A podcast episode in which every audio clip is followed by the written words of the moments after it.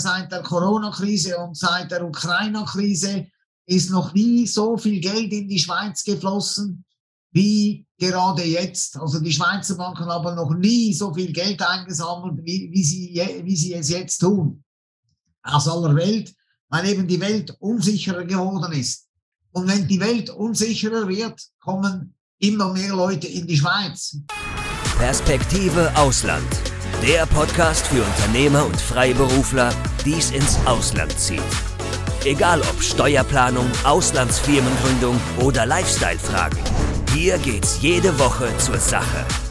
Und hier sind deine Gastgeber, Daniel Taborek und Sebastian Sauerborn. Also, dann ähm, freuen wir uns auf äh, unseren Gast Enzo Caputo heute. Wir sprechen über einige Themen, die die Schweiz betreffen. Auf der einen Seite geht es äh, um ein Thema, das viele interessiert, gerade in einer Welt, die ja immer unsicherer geworden ist. Äh, ist die Schweiz noch ein interessanter Finanzplatz, um sein Vermögen dort zu schützen? Was spricht dafür, was spricht dagegen? Also wir wollen uns damit heute mal kritisch auseinandersetzen. Und ähm, Sie, Herr Caputo, haben dort ja auch einiges an Erfahrung, weil Sie ja viele Privatiers, Unternehmer, vermögende Leute äh, beraten. Und äh, klar, natürlich, was die Schweiz ähm, betrifft, äh, die Schweiz hat schon immer, das ist seit vielen Jahrzehnten, starke rechtliche, wirtschaftliche Stabilität. Äh, ich habe ja selber viele Jahre in der Schweiz gelebt, hat einen hohen Grad an Datenschutz und Diskretion zu bieten. Das schätzen viele. Lebenshaltungskosten sind natürlich hoch, steuerliche Komplexität haben wir dort auch, aber wir reden ja heute nicht über die Schweiz als Wohnsitz, sondern im Prinzip, wenn man so will, als Geldsitz oder als Vermögenssitz. Das ist ein ganz anderes Thema dann. Und äh, was unsere Zuschauer und Zuhörer äh, auch immer wieder interessiert, es wird ja heutzutage immer schwieriger, gerade wenn man im Ausland lebt, in einem, also entweder im Ausland oder in einem anderen Land ein Bankkonto zu eröffnen. Und auch das ist ein interessantes Thema. Also viele unserer Zuschauer und Zuhörer sind auf der Suche nach einem Ort, an dem sie ein Bankkonto eröffnen. Auch das ist etwas schwerer geworden in der Schweiz. Also ja, ich, ich habe mein erstes Konto in der Schweiz eröffnet, da habe ich in Deutschland noch gewohnt.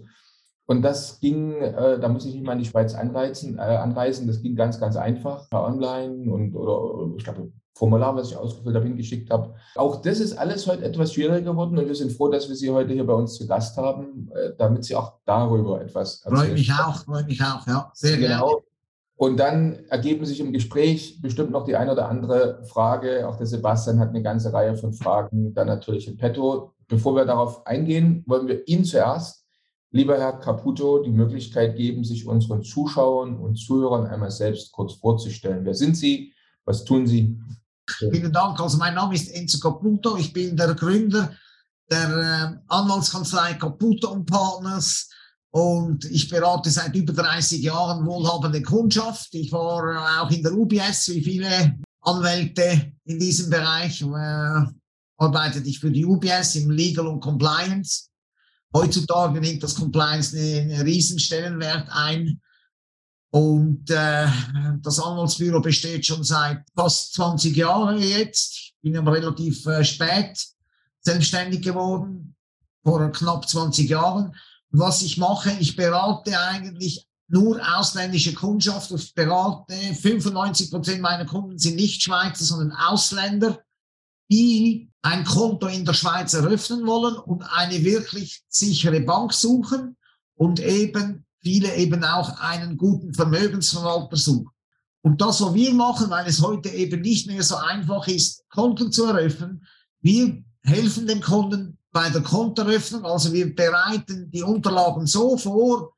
Manchmal bei komplizierten Fällen coachen wir auch den Kunden und sagen ihm genau, was er der Bank sagen soll und was er eben bitte nicht sagen soll. Weil sonst könnte das nur Probleme geben. Oder viele sind dann zuvorkommen und meinen, der Banker sei da der, der Freunde und man kann, kann dem alles erzählen. Dem ist eben nicht so. Der Banker ist nicht ihr Freund, sondern sie müssen aufpassen was sie den Banker sagen. Okay, wenn sie jetzt ein Normalbürger sind, mit äh, normal angestellt und so weiter, Herkunft der Mittel, kein Problem ist, dann äh, trifft das nicht zu. Aber wenn sie jetzt Unternehmer sind und in verschiedenen Sparten äh, eben ihr Geld verdienen, ist es eben schon wichtig, dass sie eben das Konto aufmachen mit einer Geldquelle, die eben compliant ist für die Bank, die zur Bank passt. Oder wenn Sie jetzt zum Beispiel, Sie haben ein Schönheitsinstitut und nebenbei haben Sie noch eine Diskothek, Nachtclub und, und solche Sachen, dann äh, würde ich jetzt das Konto der Bank sagen, ja, das Geld kommt von der, äh, vom Schönheitsinstitut und eben weniger vom Nachtclub oder von Diskotheken. Meistens dann wirft das nur äh, viele Gegenfragen auf und es wird nur komplizierter. Und was wir machen, wir helfen diesen Kunden, eine wirklich sichere Bank zu finden. Und äh, wir empfehlen in der Regel nicht die Großbanken. Also wir haben nicht die Großbanken, weil einfach der Service äh, schlechter ist und eben die Großbanken eigentlich nicht die sichersten Banken sind. Wir empfehlen nur Banken, die eben reine, idealerweise Vermögensverwaltungsbanken sind. Also Banken, die nicht wie die Credit Suisse Investmentbanking macht, das ist risikobehaftete Tätigkeit. Also lieber ein Konto, eine Bank auswählen, die eben nicht mit Investmentbanking involviert ist, keine Derivative macht, kein Derivativgeschäft, kein äh, Trade Finance, also keine Bankgarantien, keine Letter of Credit, äh, keine riskanten Kreditpositionen, also keine Kredite vergibt mit hohen Risiken, also all diese riskanten Tätigkeiten eben gerade nicht macht, sondern sich eben nur der Vermögensverwaltung äh, als Core-Business äh, betreut. Äh, kann ich hier mal kurz einhaken? Also klingt, klingt ja sehr interessant und Sie haben schon das richtige Stichwort jetzt hier auch mit Credit Suisse schon äh, genannt. Ich möchte es mal ein bisschen als Steilvorlage verwenden, denn wir haben jetzt ja das Glück, dass wir mit Ihnen hier sprechen, wenige Wochen nachdem hier letztlich die Credit Suisse, sage ich mal so, zwangsübernommen wurde äh, von der UBS. Das ganze Prozedere um diese Übernahme wurde, wenn man die weltweite Wirtschaftspreise so gelesen hat, wir sind ja jetzt im Ausland, eher so im angelsächsischen Raum unterwegs, ja schon relativ kritisch auch kommentiert, insbesondere auch Dinge wie das zum Beispiel die Bondholder hier leer ausgegangen sind, was ja internationalen Standards bei solchen Rangfolgen von Entschädigungen, sage ich mal, widerspricht. Es gab, glaube ich, schon viele Stimmen, die hier den Standort Schweiz für Vermögensverwaltung, für Banken als Finanzplatz auch ähm, entsprechend beschädigt gesehen haben. Und insofern ist es sehr gut, dass wir heute sprechen, dass wir heute mal hier so eine Standortanalyse mehr oder weniger machen, äh, mal uns anschauen, wie steht es eigentlich um die, um die Schweiz. Und ähm, Sie haben jetzt gerade eben schon einige wichtige Kriterien genannt, wie Sie Banken aufstellen. Wenn man jetzt vielleicht mal hier anfängt äh, bei den aktuellen Geschehnissen so um die Credit Suisse. Wie analysieren Sie denn jetzt so die, den Standort Schweiz für eben äh, vermögende Kunden, die hier einen Standort für Geld suchen? Ist die noch zu empfehlen? Ist die am Ende? Übrigens, wenn du keinen unserer interessanten Podcasts mehr verpassen willst, dann klick jetzt gleich auf Abo und besuch uns doch mal auf unserer Webseite www.perspektiveausland.com. Da gibt's übrigens auch alle Podcasts als Video zum Ansehen und du kannst uns dort deine Fragen, Kommentare oder Vorschläge für neue Sendungen hinterlassen. Bis bald. Gar nicht damit gemeint. Wir haben nie nicht die Credit Suisse und nicht die UBS empfohlen, weil das, diese beiden Banken sind dermaßen groß, oder? Das sind Universalbanken. Das sind eigentlich keine Schweizer Banken mehr. Also die Credit Suisse, auch die Mentalität seit Brady Dugan, äh, der CEO von Amerika gekommen ist, hat sich eine amerikanisierte Mentalität äh, ausgebreitet. Das sind eigentlich nicht keine typischen Schweizer Banken mehr. Die sind amerikanisiert, das sind Investmentbanker, die denken nur äh, von Quartalsbericht zu Quartalsbericht oder die denken nicht viel weiter und die denken an den Bonus oder das die ganze Bonuspolitik ist verfehlt und hat eben äh, das kurzfristige Bonusdenken, oder? Und darum haben wir jetzt auch äh, diese, diese Situation. Aber es ist eigentlich bei der Credit Suisse geht es eigentlich nicht um so sehr um äh, wenn das Credit Suisse ein Finanzproblem hat, ist es mehr ein Imageproblem und die Kunden sind davon gelaufen. Wenn die Kunden davon laufen, ist es nicht, dass die Finanzen unbedingt schlecht aussehen, aber äh, wenn die Kunden davon laufen, haben sie ein Problem, oder? Also, aber wir haben eben genau aus diesem Grund, weil das eben keine Schweizer Banken sind im konventionellen Sinne, sondern eben Banken, die zur Schweiz gar nicht passen, haben wir nie unseren Kunden äh, nicht Credit Suisse und nicht UBS empfohlen. Es gibt viele andere gute Banken. Es gibt in der Schweiz insgesamt 280 Banken. Wobei von diesen, äh, von diesen 280 Banken bieten 102 Banken das sogenannte Private Banking Geschäft an. Das ist das Bankgeschäft für reiche Privatkundschaft. Also meine Kundschaft, das ist idealerweise internationale Privatkundschaft. Und die, wir haben eine Palette von 102 Banken, wo sie auswählen können, oder? Und da gibt es viele andere gute Namen, wie zum Beispiel Bank Vontobel Wir empfehlen Banken, die ein Tier 1 Capital Ratio haben von über 20 Prozent. Also wir empfehlen nur sehr stark kapitalisierte Banken mit sehr solider Eigenkapitalbasis. Und Sie finden nirgends auf der Welt, nirgends auf der Welt finden Sie dermaßen stark kapitalisierte Banken wie in der Schweiz. Wenn Sie schon auswählen können, nehmen Sie, wählen Sie eine Vermögensverwaltungsbank aus, wie, wie Banque Fontobel, wie Union Bancaire Privé, wie Lombard äh, Odier, wie Safra Sarasin oder wie, es gibt so viele, Merki Baumann, je nachdem, ob jemand Krypto macht oder nicht Krypto, kann man da verschiedene Banken auswählen. Wir eröffnen auch Corporate Accounts, aber das ist eine andere Geschichte. Aber wir sprechen hier vor allem von Private Banking, aber jetzt nochmals, um Ihre Frage zu beantworten. Die Schweiz ist nach wie vor ein guter Bankplatz. UBS und Credit Suisse, das sind Ausnahmefälle. Also diese Banken passen eigentlich nicht zur Schweiz, weil sie so enorm groß sind, oder? Also meines Erachtens, ich hätte jetzt die Credit Suisse Schweiz AG die hätte ich jetzt getrennt, die hätte ich jetzt noch überleben lassen und die andere Bank äh, äh, hätte ich das nicht das gemacht, als das die Regierung gemacht äh, hat. Aber da steht alles noch in Wolken geschrieben. Und die Bondholders, die haben tatsächlich äh, bis jetzt eben große Verluste erlitten, die AT1 Bondholders.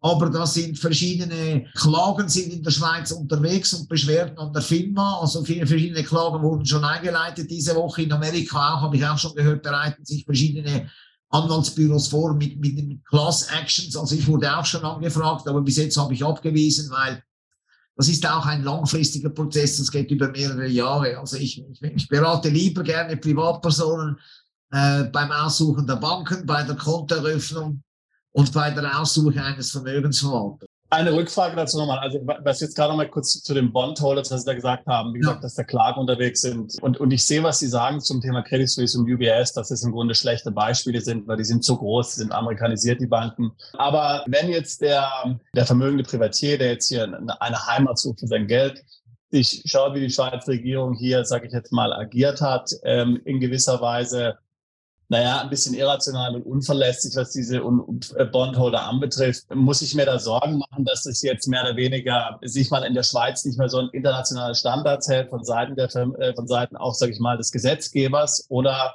sehen Sie das jetzt eher so als Ausnahme? Man hat auch zum Beispiel gehört, dass die Finanzministerin, glaube ich, eine gelernte Übersetzerin ist und eigentlich gar nicht wirklich qualifiziert ist, noch gar nicht wirklich Berater hatte das alles ist jetzt ja für den Standort Schweiz, klingt nicht sehr positiv, würde ich sagen. Das war ein bisschen improvisiert. Also die, die Leute waren, also es war, die Regierung war dort, also die Bundesrätin, die Sie erwähnt haben, oder Leute äh, von der FINMA waren dort. FINMA ist der Regulator, das wäre die BaFin in Deutschland, oder? Und Leute der Nationalbank waren dort. Die waren unter enormem Druck vom Ausland. Die mussten innerhalb, äh, sie mussten quasi über, übers Wochenende entscheiden, oder? Und ich glaube, da haben, äh, haben, die haben sie sich zusammengetan und sie haben aus der Hüfte geschossen. Das ist so ein Schnellschuss aus der Hüfte. wenn, ich, wenn, ich, mal ganz kurz eine, eine, eine Schlagzeile äh, zitieren darf zu dem, ja. was Sie gerade sagen, die fand ich ganz witzig. Und zwar äh, war da zu lesen, wenn schon ein Griff ins Klo, dann richtig. Das muss vom Bundesrat, SNB und FINMA gewesen sein. Also äh, das, äh, so wird es also teilweise bezeichnet, also in der Schweiz selbst hat man das so geschrieben. Da fragt man sich natürlich auch, ob das jetzt nachhaltig dann äh, dem Ruf doch ein bisschen geschadet hat. Zumal ich auch gehört habe, dass wohl eine ganze Reihe äh, Investoren und Anleger aus dem arabischen Bereich mehr oder weniger auch betroffen gewesen sind, negativ. Ne? Ja, also gut, die Aktionäre der Credit Suisse, die kommen natürlich, äh, also wichtige Aktionäre der Credit Suisse aus dem äh, arabischen Raum.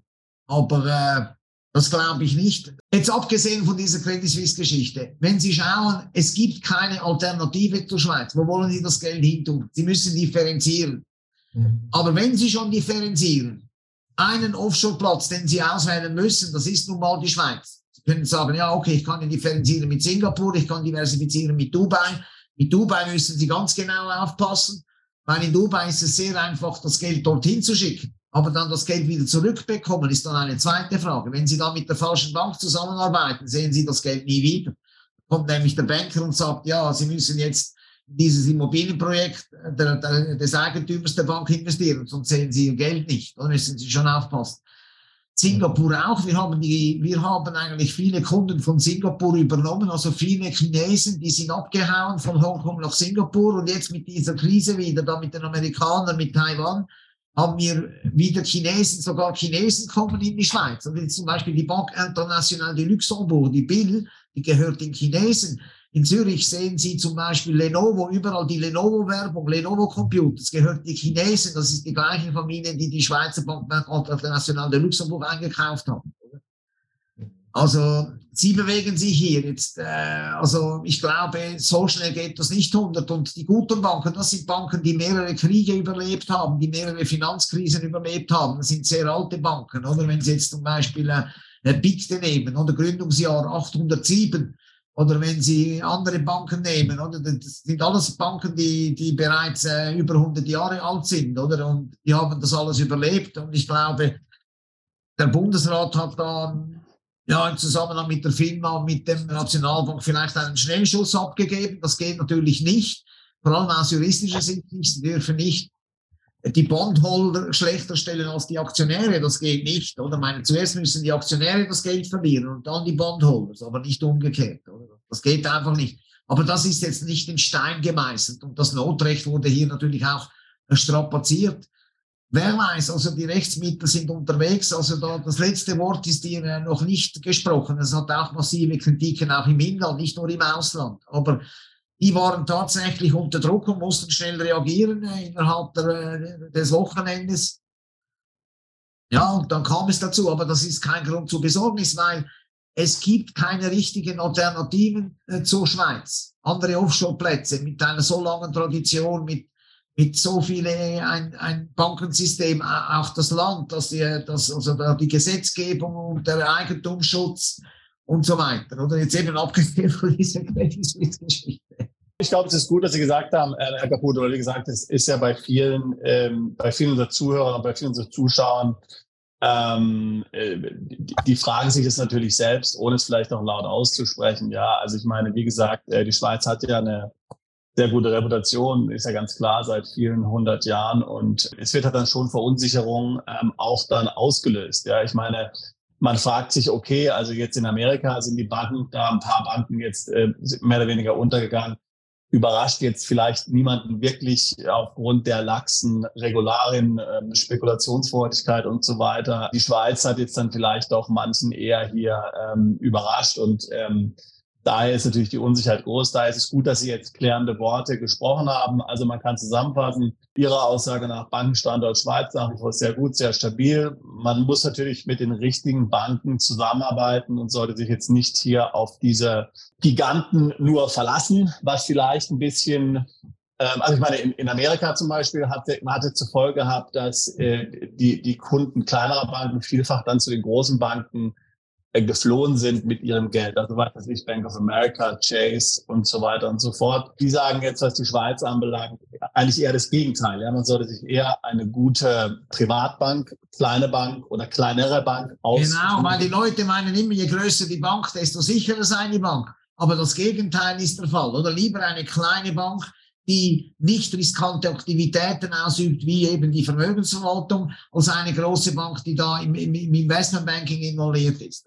Ich verstehe Sie. Was ist Ihre Einschätzung zu den Kantonalbanken in der Schweiz? Sie hatten vor unserer Aufnahme interessanterweise gesagt, dass viele Credit Suisse-Kunden zur äh, Zürcher Kantonalbank gewechselt sind. Wie ist Ihre Aussage? Was, was sagen Sie zu den äh, Kantonalbanken? Also mir ist klar, die großen Banken. Also die Kantonalbank ist eine der sichersten Banken der Welt und äh, ist eine Also da reden wir jetzt allgemein von Kantonalbank oder Zürcher Kantonalbank? Jetzt von der Zürcher Kantonalbank. Aber wir ja. können das ausdehnen auf alle Kantonalbanken, also fast alle.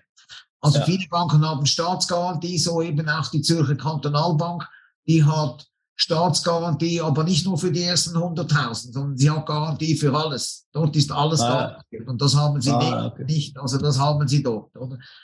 Aber eben, wie gesagt, die Kunst liegt in, man muss diversifizieren. Jetzt, wenn ein sehr Vermögender kommt mit 20 Millionen, ich würde jetzt dem auch nicht anraten und sagen, schmeißt eine 20 Millionen alle auf eine Bank. Er kann ja zwei oder drei Banken wählen, diversifizieren, oder? Und auch das, was meine Kunden machen, ich habe auch viele Kunden aus den USA, die kommen hier aus den USA und zwar nicht wie früher mit, äh, weil sie die Steuern einsparen wollten und da hier steuerneutrale Konten aufmachten, sondern ganz, das sind ganz reguläre versteuerte äh, mit versteuertem Geld, das sind Konten zur Diversifikation. Die Amerikaner, 25 Prozent meiner Konten sind aus äh, USA und die suchen einfach hier äh, Diversifikation in der Schweiz, also Geographical Diversification und die suchen hier vor allem gute Vermögensverwalter, die eben äh, viel mehr vertrauter sind als die amerikanischen Vermögensverwalter mit den internationalen Märkten. Oder die Schweizer Vermögensverwalter sind einfach internationaler unterwegs als die Amerikaner und darum machen viele, kommen dann in der Schweiz und machen hier ein Portfolio auf und sagen, okay, bitte keine US-Investments, ich habe schon genug US-Investments, das besorgen meine Vermögensverwalter in Amerika.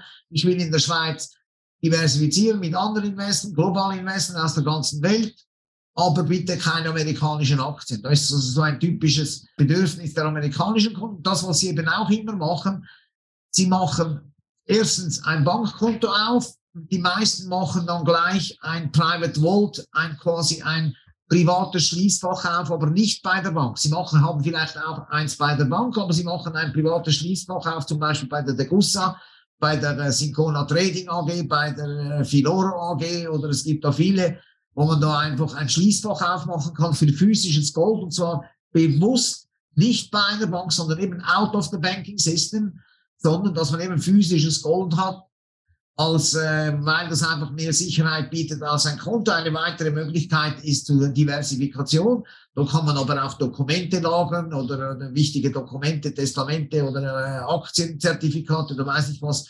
Familienjuwelen oder weiß ich was man dort lagern kann. Aber viele kaufen sich also die nehmen das, eröffnen ein Konto in der Schweiz, aber sie mieten sich eben auch ein Schließfach äh, für physisches Gold.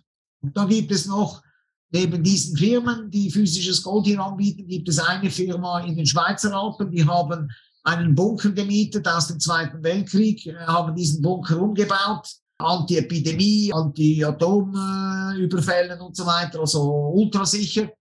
Und dort empfangen sie Kunden. Ab 5 Millionen Franken kann man dort eben auch Gold deponieren, aber, aber viele deponieren dort auch äh, äh, IT, Software, Backups, also Daten oder als Datenkonservierungsort oder eben Goldkonservierungsort. Äh, Wäre nochmal ähm, jetzt nochmal gut an dieser Stelle kurz nochmal klarzustellen, was denn hier das Profil ist im Sinne eines, sage ich jetzt mal, Minimalvermögens ähm, eines, eines möglichen Kunden für so eine Schweizer Privatbank. Also wie viel Vermögen in Anlagen muss ich dorthin mitbringen, dass sie jetzt überhaupt, sagen wir mal, interessiert an mir sind?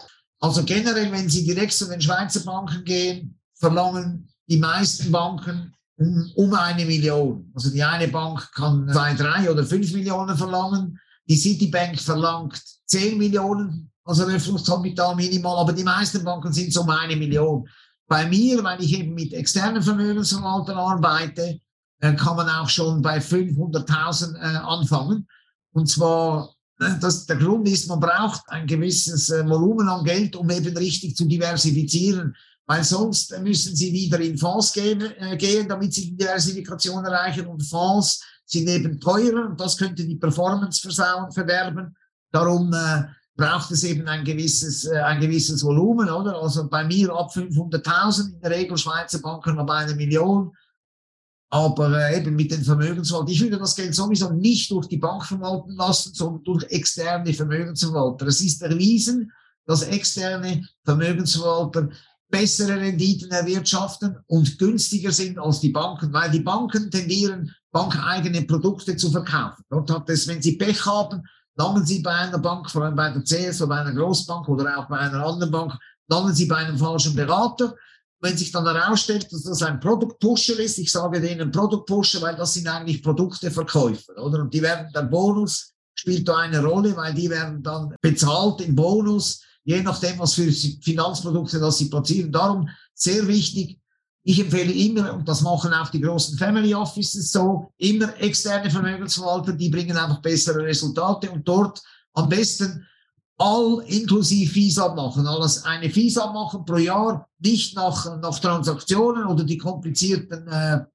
Pricing-Tabellen äh, der Banken und der Vermögensverwalter, die sind extra kompliziert, damit sie eben intransparent sind, sondern eben probieren Sie immer all inklusive Fees auszuhandeln mit also Prozent per Jahr. Zum Beispiel für eine Million ein faires Pricing. Asset Management für eine Million ein faires Pricing ist hier 1,2 Prozent. Das wären 12.000 Franken oder für eine Million.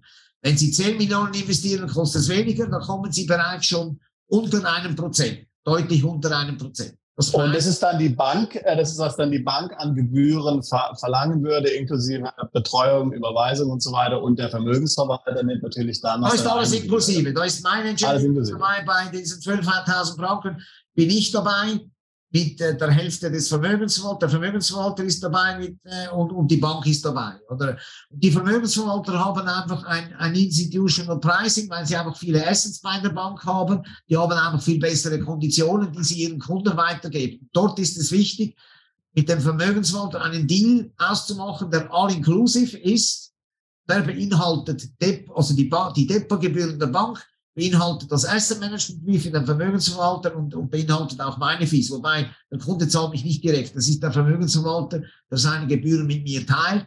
Weil viele Vermögensverwalter sind froh, wenn sie auf mich zurückgreifen können, weil ich bringe ihnen den Kunden auf den Präsentierteller, Compliance, alles schön fertig. Und Vermögensverwalter haben immer Probleme aus regulatorischen Gründen, zum Beispiel auf deutschem Boden Werbung zu machen. Also die BaFin ist sehr streng. Also wenn der Schweizer Vermögensverwalter oder Schweizer Banker in Deutschland die da ohne Lizenz, ohne BaFin-Genehmigung da auftauchen.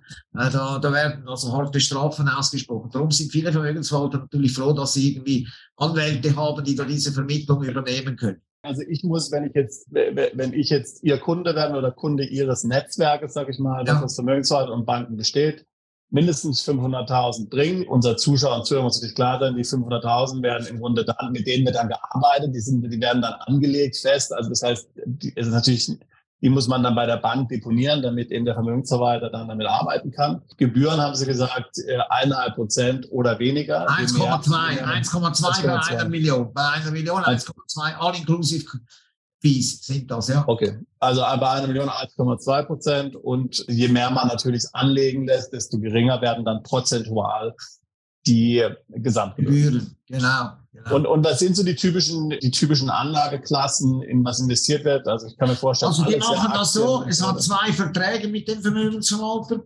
Der eine Vertrag ist das Discretionary Asset Management Agreement. Da entscheidet der Vermögensverwalter, welche Anlagen das man macht. Oder es gibt das Advisory Agreement, das ist der reine Beratungsvertrag. Also der Kunde dis diskutiert mit dem Vermögensverwalter, was man anlegt aber den Endentscheid hat immer der Kunde. Oder da gibt es Kunden, die sagen, ja, ich will, ich befasse mich, ich bin pensioniert, ich befasse mich mit den Märkten, ich will einen Beratungsvertrag. Und andere sagen, nein, ich bin da, ich habe einen Job, ich bin, habe keine Zeit da, um die Märkte zu verfolgen. Äh, ich mache einen Discretionary Asset Management Agreement. Da kann man auswählen, oder? Und ähm, was wir eigentlich anbieten, wir haben verschiedene Produkte, oder wir haben von den Classic, Classic Swiss Asset Management. Das sind vor allem nach Warren Buffett, äh, also Value Investment. Die kaufen einfach Aktien, äh, die sich seit Jahren bewährt haben, also relativ langweilige Aktien, wie zum Beispiel Novartis, äh, Hoffmann Laroche äh, oder solche Giganten, Nestle, solche Titel. Es hat sich einfach immer erwiesen, wenn es einen Crash gibt oder Mini-Crash oder der Börse irgendetwas passiert, das sind die Titel, die sich schnell erholen gegen die, die unbekannteren Titel, die erholen sich weniger schnell. Und da können Sie abmachen mit dem Vermögensverwalter, was Sie wollen, ob Sie den äh, Aktienanteil erhöhen wollen oder eben äh, äh, tief halten möchten in anderen Investments. Normalerweise wird dann differenziert auch in diverse, in diverse Anlageklassen, also eben nicht nur Aktien und Bonds, sondern eben auch vielleicht Rohstoffe, äh, vielleicht äh, Kryptowährung, äh, dann vielleicht noch Immobilien, also Immobilienfonds, äh, Rates oder was es da alles gibt. Äh, also da gibt es verschiedene Kombinationsmöglichkeiten, aber eben da muss man die Situation mit dem Kunden anschauen, wie ist der jetzt investiert. Aber in der Regel, in der Regel sieht so aus, wenn die Kunden meinen, sie seien diversifiziert, sind sie eben nicht diversifiziert. Vor allem viele Deutsche habe ich gesehen, die sagen, ja, ich bin sehr gut diversifiziert, ich bin im DAX, ich habe hier so verschiedene Titel im DAX. Ja, eben, aber nur im DAX. Ja. Aber das ist eben noch keine Diversifikation, man muss eben global diversifizieren und also weit diversifizieren, damit man eben die, die Risiken unten hält. Oder und meine Vermögensverwalter haben in den letzten 15 Jahren, wir wirtschaften so zwischen 7 und 12 Prozent im Jahr im Durchschnitt. Zwischen je Wahnsinn.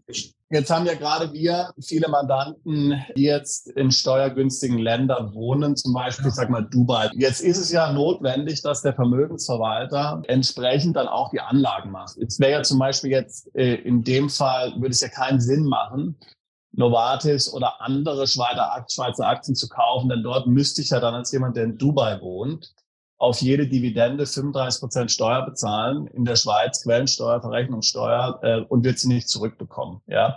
Sind also denn Ihre Vermögensverwalter dann entsprechend auch kompetent und kennen sich so aus mit dem internationalen Steuersystem, dass man dem richtigen Kunden auch die richtige Anlage letztlich dann hier. Sehr wichtig. Ja, das ähm, ist enorm wichtig. Ja, klar. Das ist enorm wichtig, dass man eben genau eben die Steuern, das kann, das kann eine enorme Fallen sein oder es nützt nicht, dass einer eine riesen Performance macht, wenn er dann eben 35 Prozent äh, Steuern ablief, abliefern muss. Ein völliger Unsinn. Also die Steuerproblematik ist, ist, ist sehr wichtig. Das, das überprüfen wir immer länderbezogen oder eben äh, je nachdem äh, eben wohnsitzbezogen und länderbezogen.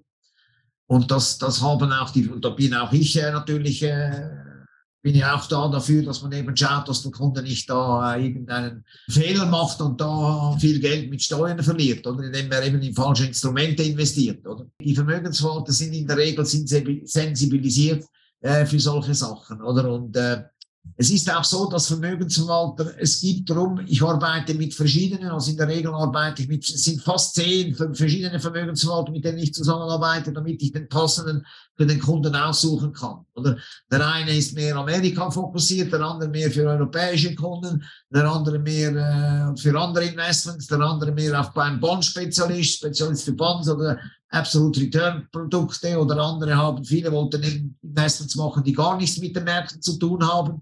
Oder haben wir auch so einen, der, der, der Non-Correlated Investments betreut, also mit irgendwelchen Prozessfinanzierungsinvestments, äh, also und Investments, die eben nichts zu tun haben mit den Aktienmärkten. Also da haben wir diverse Spezialisten, die wir auch empfehlen können. Und unsere Kunden können dann wählen. Die meisten nehmen den ersten oder den zweiten Vermögensverwalter, den wir, den wir vorschlagen, aber er hat natürlich, er kann alle anhören. Wir haben immer sehr interessante Diskussionen mit den Kunden. Wenn ihn also den Vermögensverwalter beiziehen, der Kunde und ich, machen wir das, wie Sie da machen, jetzt, wie das, was wir jetzt machen, auch im Zoom-Meeting, machen wir ein Meeting und beantworten die Fragen des Kunden. Und genau das machen wir. Und wir sind eben ein Tailor-Made. Es ist aller maßgeschneidert, maßgeschneiderte Produkte. Am Schluss erhält er ein faires Pricing und maßgeschneiderte Produkte. Darum haben wir auch noch nie einen Kunden äh, verloren. Dieses Geschäft mache ich jetzt seit 2019. Es ist nicht so lange her, das sind jetzt vier Jahre, dass ich jetzt dieses Geschäft mache. Früher war ich mehr äh, Anwalt, also im klassischen Sinne äh, Anwalt, äh, also ja. Aber jetzt äh, mache ich vor allem die, diese Beratung im Sinne für wohlhabende Kundschaft und äh, ja, ich begleite quasi die Kunden, die richtige Bank zu finden, der richtige Vermögensverwalter, der, der zum Kunden passt. Und da kann ich Ihnen garantieren, dass wir da den richtigen finden, auch sein Steuerproblem äh, in Dubai, äh, in Dubai zu lösen. Sehr interessant. Obwohl, es ist ein Problem mit den Banken in Dubai. Ja? Also wenn man in Dubai, die Depots, wenn jetzt jemand in Dubai wohnt, oder dann würde ich jetzt nicht, ich würde ihm schon empfehlen, ein Konto in Dubai zu haben, einfach für, für seine Dubai-Geschichten und Angelegenheiten, sein Firmenkonto und der tägliche Gebrauch. Aber sein Investment-Account gehört sicher nicht in Dubai. Sein Investment-Account gehört in die Schweiz, aber garantiert, auch wenn er in Dubai lebt. Was, was, wie begründet Ja, weil einfach die Schweiz Booking Center Switzerland ist einfach viel sicherer als Dubai. Ich meine, Dubai ist immer noch ist immer noch ein, ein, äh, ein, ein äh, ja, vielleicht nicht so demokratischer Staat, oder? Dort regieren die Sheiks und dort, wenn, kann von einem Tag auf den anderen kann ein Umsturz passieren. Also, also ich würde mich nicht wohlfühlen, meine ganze Kohle in Dubai zu haben, würde ich mich hm. nicht wohlfühlen oder in Hongkong zu haben. Viele, viele hatten früher die Kohle in Hongkong, war sehr, nach der Schweiz war noch vor zehn Jahren war Hongkong äh, ein sehr wichtiger äh, Offshore-Platz, oder? Aber hat so viele Punkte verloren, seit Hongkong weg ist von China. Und äh, ja, weil die Leute einfach Angst haben. Und darum haben wir einen enormen Zuwachs, vor allem jetzt seit Covid und seit dem Ukraine-Krieg. Es kommt alles in die Schweiz. Es ist unglaublich. Wie gesagt, Diversifikation ist wichtig, oder? Diversifikation ja. ist wichtig, oder? Also Sie haben ja nicht nur das Bankkonto. Sie haben auch eben physisches Gold oder sie haben Krypto oder sie haben Immobilienfonds oder direkte Immobilieninvestments, je nach Größe. Auch hier ist wichtig Diversifikation. Äh, sie haben Rohstoffe. Es gibt da viele Spezialisten oder äh, die da, die da äh, beraten können. Diversifikation ist einfach enorm wichtig, um, um, um die Risiken zu streuen. Eben ein grober Fehler wäre jetzt, das ganze Geld in Dubai zu haben. Oder würde ich jetzt jemandem nicht empfehlen. Also er soll sicher einen Teil, meine, er kann ja einen Teil in der Schweiz haben, einen Teil in Dubai und einen Teil in London von mir aus. Da kann er ja schön diversifizieren. Man kann ja diversifizieren und sollte es auch machen. Also die erfolgreichen Family Office machen äh, auch das, oder? Die haben alle externe Vermögensverwalter und fahren dann mit jedem Vermögensverwalter eine differenzierte, eine andere, leicht diverse Strategie. Und das Family Office macht dann ein konsolidiertes Reporting an die Familie, also an den, äh, die Besitzerfamilie und sagt, deine Vermögensverwalter haben so und so, der hat so gearbeitet, der so, der so, oder? Und äh, das ist das ein, ein konsolidiertes Reporting. Und auch Family Office, das ist auch eine Tendenz der letzten zwei Jahre. Also viele Family Offices haben sich von London nach Zürich oder Genf verschoben. Und auch viele Rohstoffhandelsfirmen, oder natürlich auch, sind viele in Genf in, in Zug natürlich und in Lugano, also in der Schweiz, der Rohstoffhandel ist sehr, sehr, also die Schweiz ist ein sehr wichtiger Platz für Rohstoffhandel. Über den Rohstoffhandel liest man fast nichts. Aber er ist so verdammt wichtig, der Rohstoffhandel. Oder hier fließen riesige Summen äh, jeden Tag. Oder sei es Kaffee oder Soja oder weiß nicht was. Der ganze Handel äh, läuft, läuft über die Schweiz weil mhm. eben auch äh, ja, die Instrumente, man braucht natürlich eben für den Warenhandel, internationalen Warenhandel, braucht man natürlich Bankinstrumente, man braucht der Letter of Credit, man braucht Bankgarantien äh, und äh, Akkreditive und so weiter oder Sicherheit, man muss äh, Sicherheit geben. Dann ist die Wahrscheinlichkeit groß, dass eben der Verkäufer und der Käufer beide haben ein Konto in der Schweiz und können dann die Transaktion eben viel leichter abwickeln, weil sich bereits alles in der Schweiz befindet. Genau, klasse. Ich würde gerne noch mal ein bisschen wieder zurückgehen, ja. mehr so ein paar technische, aber auch sehr, sehr wichtige Fragen äh, stellen. Und zwar gehen wir noch mal zurück zum Thema, ich möchte ein Konto eröffnen. Ja. Jetzt ist es ja so, ich hatte es eingangs auch erwähnt, dass äh, wir immer wieder hören, und der eine oder andere hat vielleicht selbst schon erfahren, dass es nicht mehr so einfach ist, wie früher ein Konto zu eröffnen. Und ich würde gerne von Ihnen nochmal hören, wer hat besonders große Schwierigkeiten vielleicht oder in welche Konstellation ein Konto zu eröffnen? Beziehungsweise äh, welche Unterlagen muss man vielleicht heute beischaffen, die man früher nicht vorlegen musste? Also wie ist jetzt, wenn man sich mal ganz praktisch vorstellt, ich hatte, ich hatte so einen Fall jetzt vor, ist jetzt allerdings zwei Jahre her, dass ich also mit einem Mandanten in Liechtenstein Konto eröffnen wollte äh, hat 3,5 Millionen, da hat dann die Bank, also es war, war noch etwas einfach, moderat einfach, hat dann die Bedingung gestellt, okay, mindestens eine Million von den 3,5 Millionen musst du uns zur Vermögensverwaltung zum Beispiel geben. Äh, das war so eine der, der Anforderungen, die ich, äh, an die ich mich erinnern kann. Nachher hat aber die Kontoeröffnung an ganz anderen Kleinigkeiten äh, leider gescheitert. Unter anderem eben hatte das was mit Aufenthalt, Wohnsitz, Pass und so weiter und so fort zu tun. Ich würde gerne von Ihnen mal hören, wo geht es ganz einfach und wer hat eventuell ein paar Schwierigkeiten, gerade weil unsere Zuhörerschaft ja selten den Wohnsitz in der Schweiz oder in Deutschland hat, vielleicht sogar nicht mal mehr in Europa hat den Wohnsitz. Und deswegen würde ich das gerne mit Ihnen nochmal kurz. Sehr gefährlich. Das ist gut, dass Sie das ansprechen. Das ist sehr gefährlich, weil man riskiert, dass die Bank das gesamte Konto blockiert, wenn nicht klar ist, wo der Kunde wohnt, weil die Bank hat ein Steuerrisiko. Die Bank hat Angst, sich hier strafbar zu machen wegen Beihilfe zur Steuerhinterziehung, weil sie weiß ja nicht, wo bezahlt jetzt der seine Steuern. Das geht nicht klar aus den Dokumenten davon. Dann sagt die Bank, Lieber weg mit diesen Kunden, ich mache das nicht. Ich finde, das Risiko gehe ich nicht ein, ich verzichte auf diesen Kunden, habe ja genug Kunden. Ich möchte den gar nicht, weil ich bin mir nicht sicher, ob, ob, ob, ob da, wo da der Wohnsitz ist. Ich kann Ihnen einen Fall erzählen. Ich hatte einen, der hatte äh, ein Hedgefonds-Typ da von New York, der hat da 400 Millionen gemacht, ein riesen, ein riesen, so ein Superreicher, der wohnt in Monte Carlo. Und dann, äh, also offiziell in Monte Carlo angemeldet, oder wollte am Anfang auch dort, aber nachher war er immer mehr auf Reisen äh, auf seiner Yacht und äh, bereiste die Welt. Äh, das war so ein, ein Lebemann, so ein Playboy-Typ, so eine in dieser Richtung. Also er war damals nicht so alt. Er war, Also, ein- also ein ganz normaler, moderner Mensch, müsste man eigentlich ja, sagen. ja, also, ja. Ähm, Er lebte einfach immer auf seiner Yacht und er wusste selber nicht, wo er wohnte und wie viele Tage er weiß nicht wo war, oder? Und irgendwann haben das, hat das die Steuerbehörden in Monte Carlo gemerkt, weil Monte Carlo ist sehr schärfer geworden im Vergleich zu früher, oder sind sehr streng geworden und haben ihn weggeschickt, haben gesagt, hey, du hast deine Rechte hier in Monte Carlo verwirkt, weil du bist ja nie in Monte Carlo, du bist ja nie hier, du wohnst gar nicht hier, oder? Und jetzt hat der, der Kunde hatte dann die geniale Idee, oh, was mache ich jetzt? Ich habe wieder das Konto bei der Credit Suisse, die vielen Millionen bei der Credit Suisse. Die Credit Suisse hat sicher, sicher ganz äh, schlaue Steuerberater oder ganz versierte Steuerberater. Ich frage mal die Credit Suisse. Da ging er zu Credit Suisse, sagte sie, in Monte Carlo haben sie mich gerade rausgeworfen. Ich habe, oder, äh, ich, ich habe ein Riesenproblem jetzt, ich weiß nicht wohin. jetzt kommt. Ja, ja. Wer könnte mir helfen? Was hat die Bank gemacht? Die Bank hat natürlich sofort das Konto gesperrt, weil für die Bank das Risiko, die Mhm. Bank wusste nicht, wo zahlt er Steuer. Nehmen wir an, er wohnt nicht in Monte Carlo. Wo wohnt er dann?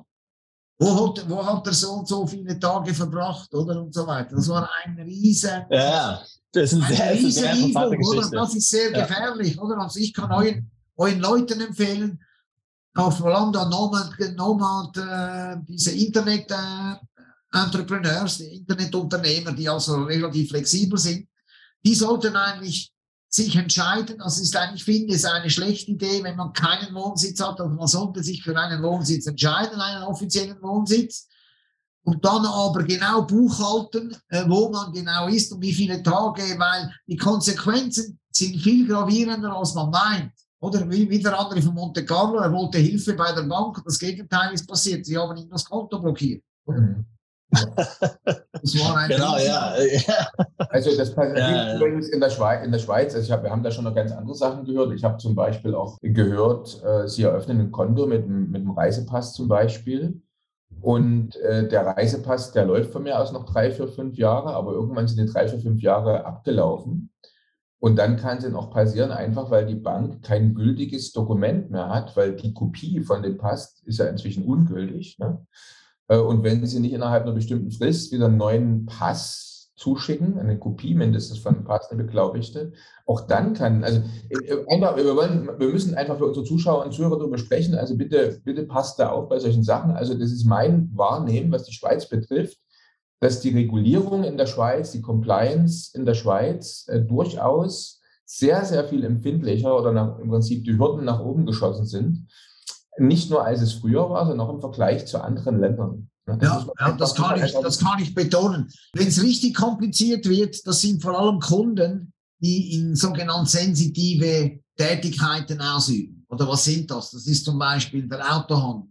Diskotheken hatten wir ja schon besprochen. Diskotheken, wenn jemand sagt, ja, ich mache, ich handle nebenbei ein bisschen noch mit Diamanten und mit äh, Occasionsautos, das ist alles, das ist alles schlecht. Und Diskotheken und äh, alles, was das ist, die Fansindustrie. Also, ja, Und Krypto sicherlich auch ganz schlecht, oder? Krypto, Krypto und Gold. Aber eben, man muss eben die Banken kennen, oder? Meine, wenn, wenn die eine Bank sich in Krypto nicht auskennt, dann muss man nicht zu dieser Bank. Es gibt bestimmte Banken, die kennen sich aus in Krypto, oder? Wenn sie Krypto-Investor sind, dann müssen sie zu Merky Baumann gehen oder zu Signal. Äh, oder zu, es gibt Banken, die spezialisiert sind, die sind affin, oder? Und äh, da muss man halt diese zu diesen Banken gehen, oder?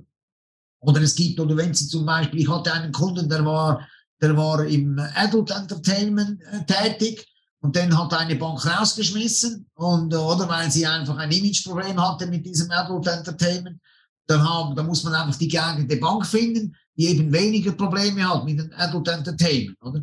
Und ich kann sagen, meistens liegt es auch an den, an den, an den, an den Summen, am Anlagevolumen, oder?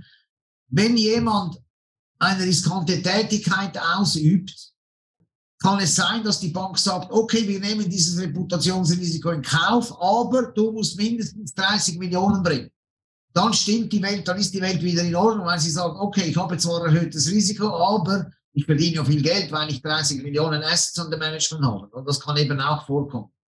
Hm, Sinn. Aber eben die Tätigkeiten, aber solche Leute, die irgend sensitive Tätigkeiten haben, die sollen lieber zu mir kommen und wir, wir sitzen mit dem Kunden zusammen, schauen seine Unterlagen an und äh, coachen ihn und sagen, was er zeigen soll und was nicht. Oder? Also meistens, was wir immer verlangen, ist eine Passkopie, weil dort werden aufgrund der Passkopie machen wir auch den Word-Check, äh, LexisLexis und all diese Checks mit den Terroristenlisten, äh, OFAC-Listen, Sanktionen und so weiter.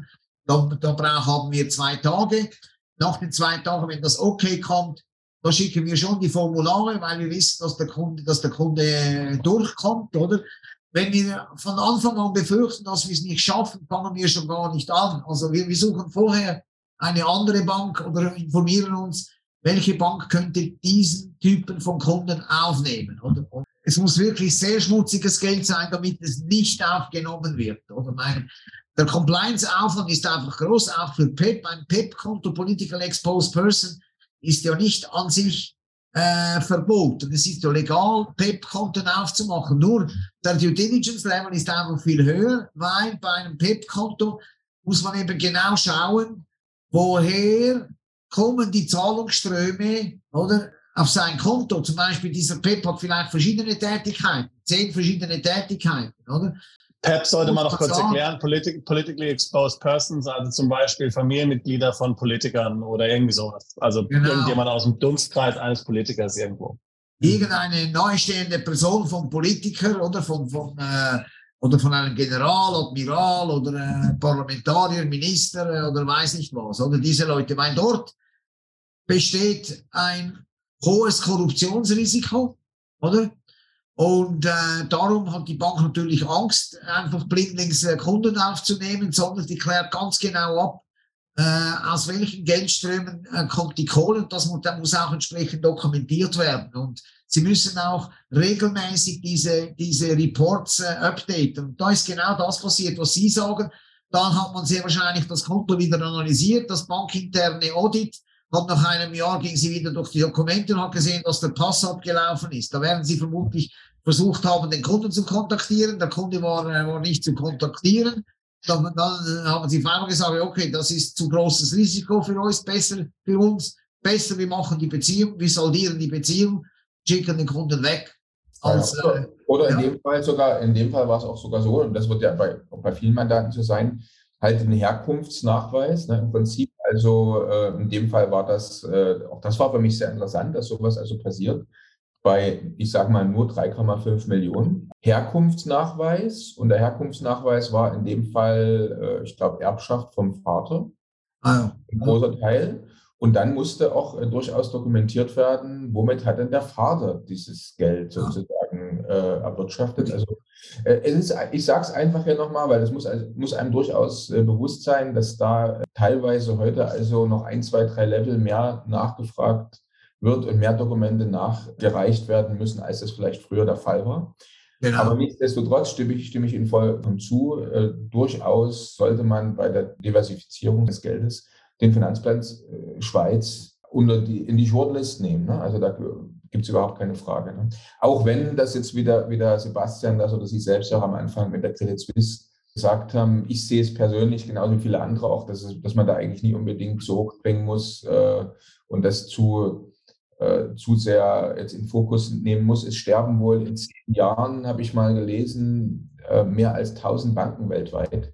Also da ist, äh, verschwinden so viele Banken weltweit. Auch für Deutschland ist ein riesiges Bankensterben mehr oder weniger. Was ist Sterben? Sagt man eigentlich Fusionierung eher äh, ja. vorhergesagt worden. Ich denke, das sollte jetzt nicht unbedingt äh, zu sehr verunsichern, wenn man Schweiz ins Auge gefasst hat. Darum äh, ist, sind unsere Dienstleistungen eben gefragt, weil sich ein Kunde bei uns eben beraten kann. Wenn der Kunde direkt zur Bank geht, dann der Kunde übt sensitive Aktivitäten aus und kann äh, die Herkunft seines Geldes nicht sofort nachweisen, kann das eben heutzutage auch ein Risiko bedeuten. Er kann auch eine Meldung riskieren wegen Geldwäscherei, weil heute wird viel schneller gemeldet, also der Suspicious Activity Report wird heute viel schneller gemacht als früher, weil die Schweiz will ja auch zeigen, dass sie die Geldwäscherei zum Ernst nimmt. Die Schweiz wird ja kritisiert oder vom Ausland, von der Europäischen Union. Ja, ihr Bösen, ihr macht doch, ihr seid die Geldwäscher, ihr seid das, ihr bekämpft die Geldwäscherei nicht richtig und so weiter und so fort. Und dann will der Regulator, dass die Meldungen hinaufgehen, oder? Und so sind die Banken unter Druck und machen dann eher eine Meldung wegen Verdacht auf Geldwäscherei, um eben zu zeigen, dass sie eben die Hausaufgaben machen und die Geldwäscherei ernsthaft be bekämpfen, weil die Amerikaner schießen auf die Schweiz, die Europäische Union schießt auf die Schweiz und die Schweiz ist ein kleines Land und äh, ist halt diesen, äh, diesen, äh, diesen Druck ausgesetzt. Das ist auch Druck vom Ausland, oder? Der da, den man da hier zu spüren bekommt. Der Daniel hatte gerade eben schon nach Anforderungen gefragt. Eine weitere Anforderung, die sicherlich der Kunde auch ähm, hier ähm, erfüllen muss, ist, dass er eine gültige Steuernummer nachweisen kann der Bank. Ja. Oder also er muss zeigen, wo er Tax Resident ist, wo er steueransässig ist. Und gegebenenfalls, habe ich zumindest gehört, wird auch gefragt, dass er mal die Steuererklärung und so weiter zeigt, um auch zu sehen, dass das alles mit rechten Dingen zugeht. Können Sie das bestätigen? Ja, das kann ich bestätigen. Also in der Regel die, Steuer, die internationale Steuernummer, die TIN-Nummer, die wird immer gefragt. Heute ist das Standard, dass das eine Passkopie, kurzer Lebenslauf, eine Steuernummer und eben die letzten Steuererklärungen, äh, das gehört heute praktisch zum Standard.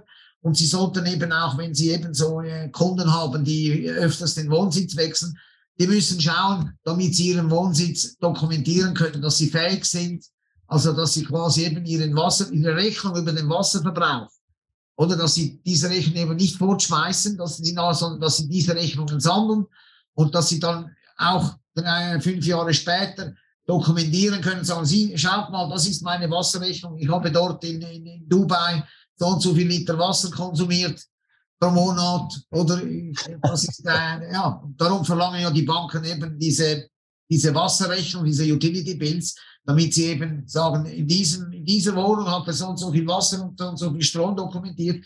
Da wird es dann schwierig, wenn man da hier tricksen will, wird es sehr schwierig, oder bei einer Rechnung. Also meine Empfehlung an Kundschaft, die öfters den Wohnsitz wechseln und viel reist, Dokumente sammeln oder eben diese Utility Bills äh, einfach sammeln, damit man sofort äh, den, äh, den Nachweis, da spart man sicher viel Geld, weil so Steuerprobleme, das kann wahnsinnig ins Geld gehen. Und weil die Bank hat Angst, Beihilfe Steuerhinterziehung, weiß nicht, wo er wohnt, er muss auch aufpassen, der Kunde mit den Steuerbehörden, oder? Also das lohnt sich nicht, der ganze Stress. Da lohnt sich schon, ähm, ja, vorauszudenken, oder? Und, und diese Dokumente auf, aufzubewahren. Jetzt nehmen wir mal an, äh, ich habe alles beieinander. Ich kann Herkunft meines Vermögens nachweisen. Ich habe alle Dokumente beieinander. Ich bin auch kein riskanter Kunde für die Bank. Ich komme jetzt zu Ihnen, Herr Caputo, und möchte bei Ihnen Kunde werden. Ähm, wie kann ich mir den Prozess vorstellen? Sie hatten vorhin schon gesagt, Sie machen so ein erstes Screening mit einer Passkopie.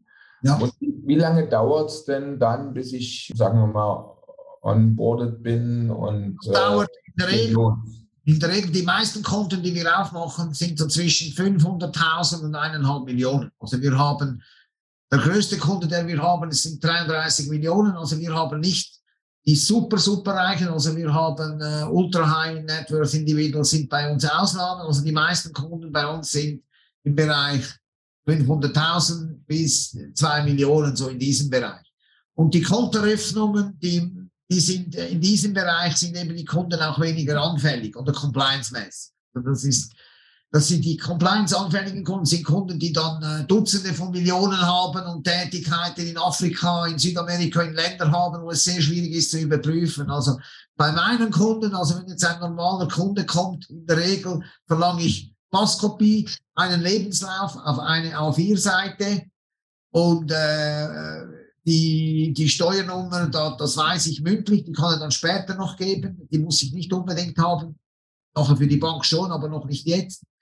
Wenn ich die Passkopie habe, den Lebenslauf und Angabe habe über Herkunft der Mittel, äh, wo er das, äh, das Geld verdient hat und wo das Geld, äh, von welcher Bank wird das Geld in die Schweiz überwiesen, wo das Konto jetzt liegt, damit ich das weiß. Dann geht es in der Regel zwei Tage. Innerhalb von 48 Stunden haben wir quasi das Pre-Approval, weil innerhalb von 42 Stunden machen wir den Check mit WorldCheck und, und all diese Databases, Terroristenlisten und so weiter. Und nach diesen zwei Tagen haben wir quasi 95 Prozent wird das Konto garantiert eröffnet, oder? Dann machen wir eine, eine Zoom-Konferenz mit dem Kunden, wenn das okay ist, die Unterlagen gut sind, er nicht in diesen Listen figuriert, in diesen Transaktionen und so weiter nicht betroffen ist. Dann machen wir das erste Meeting mit ihm, mit dem Vermögensverwalter und empfehlen, schauen, dass wir für ihn eine gute Bank äh, finden und dann schicken wir ihn, FedExen wir die Kontoeröffnungsformulare, dann kommt er wieder zurück mit Fragen, weil die Kontoeröffnungsformulare, das ist ja nicht mehr wie früher nur fünf Seiten. Kontoeröffnungsformular kann auch 100 Seiten sein. Oder? Und hierauf muss ich auch sagen, bitte nicht jede Seite blindlings unterschreiben. Unterschreiben Sie nur das, was Sie verstehen. Viele Kontoformulare sind einfach unnötig. Oder was wollen Sie da Ihr Konto verpfänden? Wieso verpfänden? Sie machen erst ein Konto auf Verpfändung, das kann nachher kommen. Aufpassen, weil die Banken wollen tendieren dann Lombardkredite zu geben, das Portfolio verpfänden, Kredite, Leverage heben, aufhören mit heben. Das ist alles heilig. Sie sind in die Schweiz gekommen, um konservativ anzulegen, nicht zu spekulieren. Also bitte nicht heben, aufhören zu heben, keine Lombardkredite. Und dann geht es, wenn wir dann die, die Formulare haben äh, und wir die Formulare zurückbekommen haben, da geht es eine Woche. Also ich würde jetzt sagen, in zehn Tagen, in der Regel ist das Konto in zehn Tagen offen. Das ist so die eine Woche bis zehn Tage, so die Öffnungszeit. Also jetzt unter der Voraussetzung, dass es keine political exposed person ist und dass es nicht eine Person ist mit sensitiven Aktivitäten. Also das gilt nur für Personen, die die Herkunft der Mittel relativ einfach beweisen können, mit der Erbsteuer, mit der äh, Steuererklärung, mit der Erbschaftsdokumentation, dass sie es geerbt haben, oder mit dem Verkaufs, äh, Verkaufsvertrag der Liegenschaft. Sie haben vielleicht eine Liegenschaft verkauft möchten dieses Geld jetzt in die, Schweiz, in Schweizer Franken anlegen oder in physisches Gold oder was auch immer. In diesen einfachen Fällen geht's geht's relativ schnell. Und die wirklich komplexen Fälle, die sind bei uns relativ selten. Selten. Außer wir werden von extern angefragt, aber das sind dann spezielle Dienstleistungen, die wir für andere Vermögensverwalter bringen, Compliance-Abklärungen und so weiter. Wir haben dann auch, auch unsere Spezialisten. Das sind dann vielfach Ex-Geheimdienstangestellte, die zum Beispiel in Russland, das war früher mit Russland oft so, Ex-Geheimdienstangestellte, die die Verhältnisse gut kennen dort, die machen dann auch ein Field Research, also die gehen auch vor Ort und schauen auch die Fabriken an, machen auch Fotografien der Fabriken, dass es sie wirklich gibt und so weiter und so fort. Also der Aufwand ist da beträchtlich. Aber eben, das sind meistens Konten im Bereich, das sind diese Oligarchen, Oligarchenkonten im Bereich von 50 oder 100 Millionen oder noch mehr. Oder da wird effektiv Compliance-Personal geschickt in, äh, ab nach Sibirien, äh, Fabrik anschauen, Fabrikbesichtigung und so weiter. Das wird alles dokumentiert, oder? Aber unsere normalen Kunden, also das geht, äh, das geht problemlos. Das sind Ausnahmefälle. Aber ich kann mir doch vorstellen, dass Kunden aus ihrem Bereich äh, manche eben doch Probleme haben könnten, weil sie eben oft den Wohnsitz wechseln und am Schluss wissen sie selber nicht, wo, wo war ich steuerpflichtig und wo nicht oder haben Steuererklärungen vergessen einzureichen, dann kann es natürlich im Nachhinein Probleme geben. Wenn Sie sowas der Bank, der Bank erzählen, vergessen Sie, die Bank wird, die bekommt sofort Angst. Also wenn Sie da von solchen Wohnsitzproblemen der Bank erzählen, dann müssen Sie aufpassen. Sie werden garantiert abgewiesen. Weil die Bank eben nicht in Zusammenhang mit Beihilfe Zusammenhang äh, gebracht werden will, oder? Weil die Schweizer Banken haben Milliarden von Bußen bereits bezahlt, oder wegen Steuerhinterziehung. Also den Amerikanern und also ja, horrende Bußen bezahlt.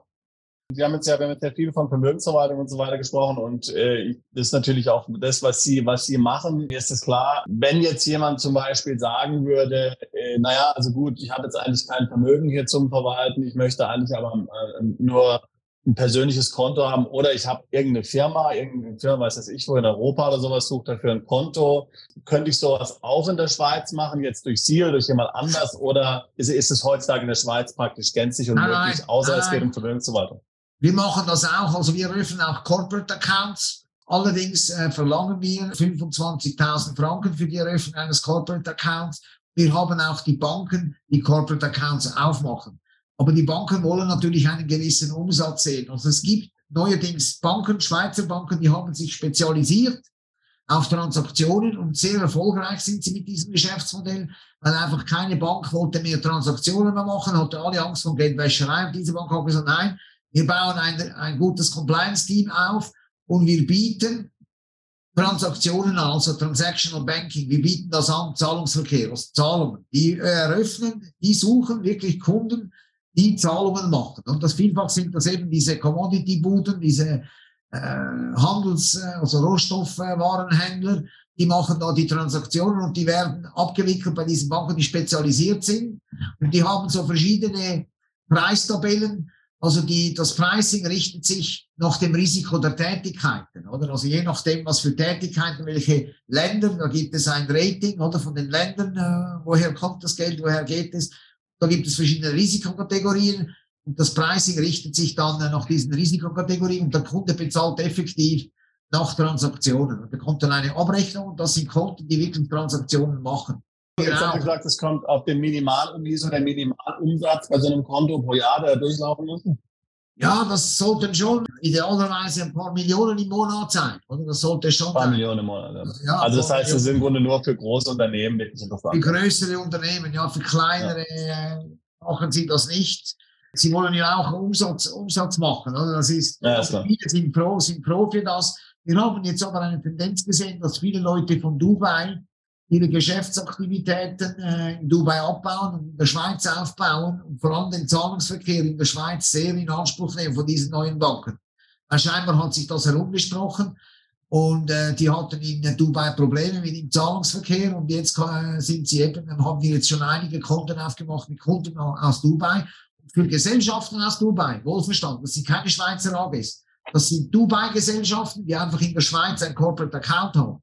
Ja, ja, mit der Zeit ja. werden wir denen auch eine AG in der Schweiz eröffnen und ein Konto. Aber äh, es gibt Banken, die machen Konten auf und äh, das, das finden wir nicht einfach so in London. Und ich möchte mal in London sehen, ob da wenn einer kommt mit einer Gesellschaft außerhalb von UK und ein Konto eröffnen will, was da die Banken, wie da die Banken reagieren. Ja, wir haben da schon Anbieter, die das machen, ja.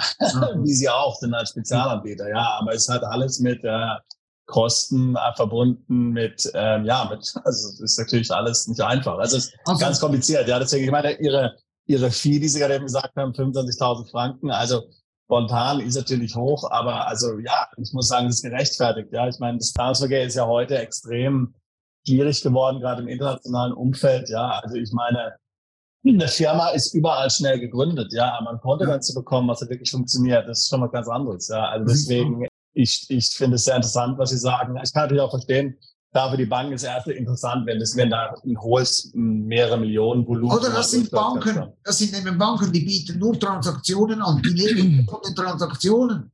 Wenn Sie eben ja. bei einer anderen Bank das Konto aufmachen wollen, für eine, oder Sie haben bei, der, für eine, bei einer anderen Bank, die eben nicht nur in Transaktionen äh, spezialisiert ist, dann sagt die andere Bank, okay, ich mache dir das Corporate Account schon auf, oh, ich eröffne das Konto schon, aber du musst 20 Millionen in die Vermögensverwaltung bringen, privat, als Privatperson, dann eröffne ich dir das Corporate Account, oder? Also Diese Kombination, oder, das ist aber eben, aber äh, mittlerweile gibt es Banken, die das bewusst nicht machen, sagen, nein, bei mir musst du keine Vermögensverwaltung machen, ich mache nur Transaktionen, aber sie sind dann relativ teuer in den Transaktionen, die verrechnen auch das. Aber die Leute haben kein Problem, sie bezahlen lieber besser mit den Transaktionen, als sie sich da erpressen lassen von Banken und das private Vermögen äh, quasi äh, liefern müssen, äh, damit die Bank überhaupt ein Corporate Account aufmacht.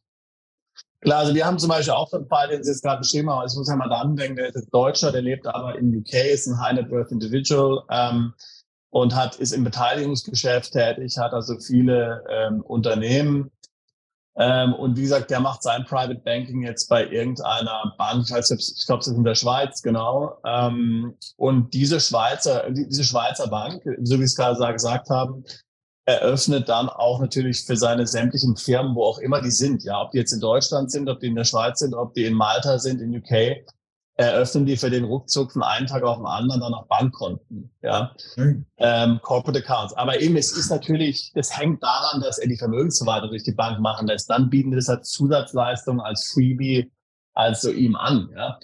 Ähm, aber das geht halt nicht standalone, ja. Ja, ja. Nein, also das haben wir auch schon erlebt. Also wir haben schon alles erlebt. Also wir haben auch komplizierte Konten für, mit Sanktionen. Venezuela, Leute von Venezuela, auch diese Konten haben wir eröffnet, weil die wurden ja vielfach rausgeschmissen von den Banken. Da gibt es eben Venezuelaner oder Iran-Konten. Natürlich, das ist eine Mission Impossible, aber es gibt eben Iraner, die wohnen in der Türkei, in Istanbul, die haben mit Iran gar nichts zu tun. Dort bringen wir auch ein Konto auf für einen Iraner, aber wir müssen nachweisen, dass die Gelder mit Iran nichts zu tun haben, äh, woher das Geld kommt. Das kann man auch eröffnen. Auch für Venezuelaner. Wir haben auch Venezuelaner, die wohnen in London, die haben mittlerweile einen italienischen Pass. Äh, London im Wohnsitz, hat dann irgendwie eine Großmutter aus Italien, haben den Italo-Pass noch gemacht. äh, sind bei der, bei der Bank, äh, haben das Konto mit dem italienischen Pass eröffnet, mit dem UK-Wohnsitz und in ihre Tätigkeit hat eigentlich nichts mehr mit Venezuela zu tun, oder? Und dann geht das auch. Aber eben, man muss jeden Fall einzeln anschauen, wie Sie auch sagen, oder? Jeden Fall, jeder Fall ist, äh, muss man einzeln anschauen. Und, und ich gehe jetzt davon aus, wenn jetzt ein Mandant jetzt Kunde der Bank ist für die Vermögensverwaltung äh, oder, oder sein Vermögen dort platziert ist, dann wird er von der Bank auch einfach ein Girokonto bekommen und einfach Karten, so Visa-Karten, Masterkarten. Er bekommt alles, Full Service, Full-Fledged Service, Visa-Karte. Was wir auch noch viel verkaufen für die Amerikaner ist die Black Amex Black Card, also die Centurion, die Kreditkarte. Sehr gut, ja, also das ist sehr gefragt, kann ich Ihnen sagen. Das ist ja. sehr interessant, ja. Ja. in Amerika muss man, äh, gibt es da ein Invitation Letter für diese Centurion Card, oder? Und in der Schweiz bekommt man sie, man muss einfach ein Konto eröffnen von mindestens eine Million und mehr. Dann bekommt man die Karte automatisch nach der Kontoeröffnung, weil die Bank gibt dann eine Bankgarantie an Amex und das Konto wird ohne Invitation Letter, ohne nichts, wird sofort eröffnet. Und das, äh, das ist sehr interessant. Also das war das, das ein Highlight des Gesprächs, muss ich sagen. Ja, also, da sind sehr viele interessiert, ja diese Centurion Card ohne Invitation. Und wir bieten das an. Wir bieten das auch an. Einfach als Folge ja. zur Kontoeröffnung. Da sehen Sie mal, ja, das ist ein super Service. Ja. Wenn jetzt unsere Zuschauer und Zuhörer ähm, sich interessieren, mit Ihnen in Kontakt zu kommen, also mit Ihnen noch jetzt Details zu besprechen, wie dürfen Zuschauer und Zuhörer Sie denn kontaktieren? Also meine Kontaktdaten sind auf der Webseite und ich habe auch einen YouTube-Kanal mit 17.000 äh, Abonnenten. Dort steht überall der, die, das E-Mail und die Telefonnummer drauf. Also Enzo Caputo ist mein Name. Wenn Sie Enzo Caputo eingeben, dann finden Sie mich. Sehr gut. Hat mich sehr gefreut. Hat mich sehr gefreut, Herr Caputo. Vielen Dank. Herzlichen Dank. Vielen Dank. Bis zur nächsten Folge von Perspektive Ausland, der Podcast für alle Unternehmer, die es ins Ausland zieht.